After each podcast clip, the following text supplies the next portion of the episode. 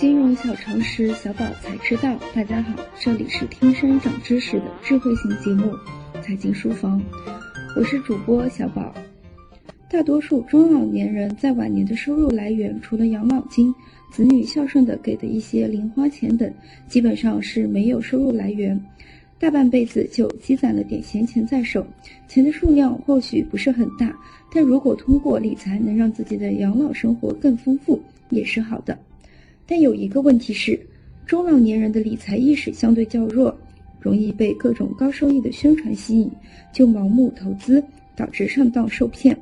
老人家的血汗钱，如何才能避免掉入金融骗局？怎样理财才能既生财又安全？我们就为空巢期老人的投资理财提供四点安全建议及合理投资四字诀：一、收益特别高的千万别投。被高收益受骗的案例比比皆是，有不少非法集资类型的投资公司，通过给出百分之十五甚至百分之二十以上的保本年化收益来吸引中老年人。那么，如果一些自称稳健保本的理财产品的年化利率高于百分之十五，就要当心。二，看不懂的业务也不能投。如果你对炒黄金、炒原油一窍不通，就不要去投资。这样不仅投资风险大，还很可能会上当受骗。要知道，在现货投资中有很多不正规平台，他们会给你看一个假盘，上涨和下跌都由他们自由掌握。刚开始还是会让你顺势小赚几笔，但到了最后，就是让你买错方向，亏得血本无归，你却还不知道其中有诈。不清楚钱给谁用的不投，平台借款项目的借贷人信息、借款用途等信息披露不明确、不完善的不要投。不清楚资金流向，那么极有可能资金是进了公司自己的资金池。现在社会上热钱汹涌，一块石头加一张珠宝协会的鉴定证书，就能贷款几千万。如果投资者把自己辛苦赚来的钱就这么不明不白的借给这些人，后果真是不堪设想。四多跟儿女们商量，中老年人在动大钱时，可以跟儿女们商量着来，让他们帮你甄别甄别，千万别听别人说这个好那个好，就一股脑的投进去。空巢期老人投资理财时，除牢记以上四点避免受骗外，还必须牢记以下四字秘诀：第一，稳字当头。大多数中老年人不再有固定的新增收入，而且需要应付日常生活及保健医疗等开支，费用支出会逐年增加。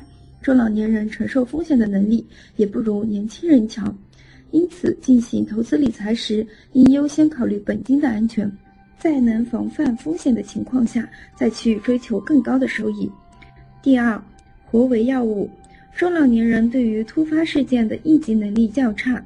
因此，对于理财的流动性要求非常高，不宜将自己所有的钱都存成三年期和五年期的定期存款。一旦突然生病住院，急需用钱，从银行将钱取出来时，由于存款期限没到，只能按照活期利率结算，这样就损失了很多利息收入。面对这样的情况，需要注意：首先，应预留三至六个月的生活开支。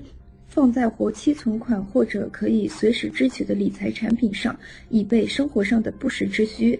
其次，投资期限主要以三个月至一年为宜，以保证资产的稳定流动。第三，散失关键。中老年人在投资理财过程中，应该注意通过分散投资来降低投资形式的理财过程中的风险。举例来说，如果想要选择投资形式的理财产品，可以有多种方式来分散投资，包括不同类型、不同收益、不同平台等。我们经常说，不要把鸡蛋放在同一个篮子里，说的就是这样的道理。第四，选是根本。理财产品没有绝对的好与坏之分，只有合适与不合适之别。由于年龄和收入的局限性，中老年人不能偏听偏信高收益的产品盲目跟风，而应该选择自己熟悉的、市面上也常见的产品进行投资。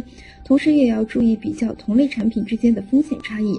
中老年人理财或是为了增加财富，或是为了安度晚年，所以不要冒险，一切以安全为主，培养正确理财知识，用正确的方式做到养老无忧。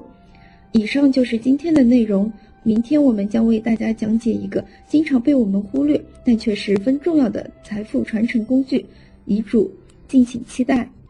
即日起，大家可在微信中搜索全拼“金融理财峰会”，加入财经书房会员会，微信实时掌握节目动态。